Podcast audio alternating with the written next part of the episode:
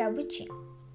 Estava lá o jabuti cutucando com uma vara de bambu uma jabuticabeira para colher alguns frutos para o seu almoço.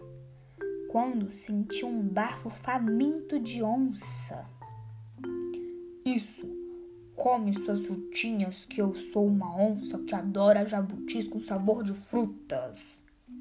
Disse a onça rei, lambendo os beiços. Pronto, tudo estava indo tão bem. O velho jabuti já tinha uma pequena montanha de jabuticabas. Iria depois sentar no pé da árvore e ficar lá, meditando sobre a vida e saboreando sossegado seu almoço.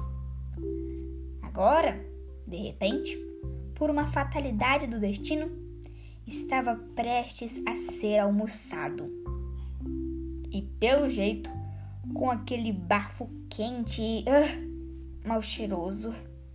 A onça-rei deveria estar com muita fome. Mas, como as tartarugas são lentas no andar e muitíssimo rápidas no pensar, ele logo teve uma ideia quando viu um cipó que se estendia até o chão. Um sarrei, um sarrei! Que bom que o senhor apareceu! Vamos logo! Pegue aquele cipó e me amarre no pé da árvore. Mas tem de ser agora. É por isso que estou limpando o tronco e os galhos. Calma lá! Não estou entendendo nada. O que está acontecendo? Perguntou a onça-rei, surpresa com a atitude do jabuti. É que está chegando a maior catástrofe de todos os tempos, a maior ventania de todos os séculos, a maior ventania de todos os milênios. O gavião passou por aqui e falou que é quase um furacão.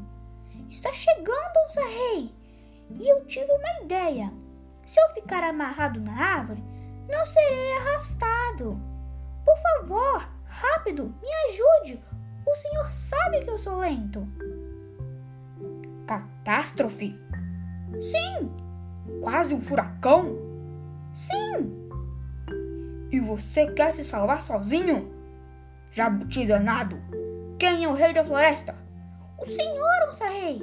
Então, primeiro eu. Afinal de contas, eu que mando aqui. Disse a onça bufando. Mas, senhor, eu que tive a ideia. Nada demais, nada demais. Vamos lá, que o tempo está passando. Você que vai me amarrar. Se alguém tem de salvar aqui na floresta, sou eu. Tá bem, disse o jabuti, fingindo estar decepcionado. E assim fez. Deixou a onça bem amarradinha.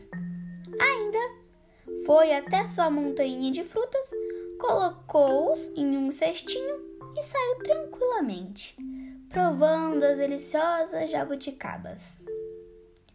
Tchau, seu onça! Quando passar o furacão, eu volto para soltar o senhor.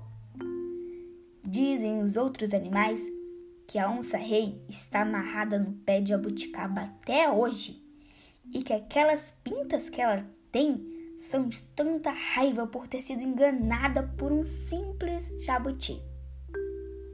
E a lição dessa nossa história é que com ignorância não se chega a lugar nenhum.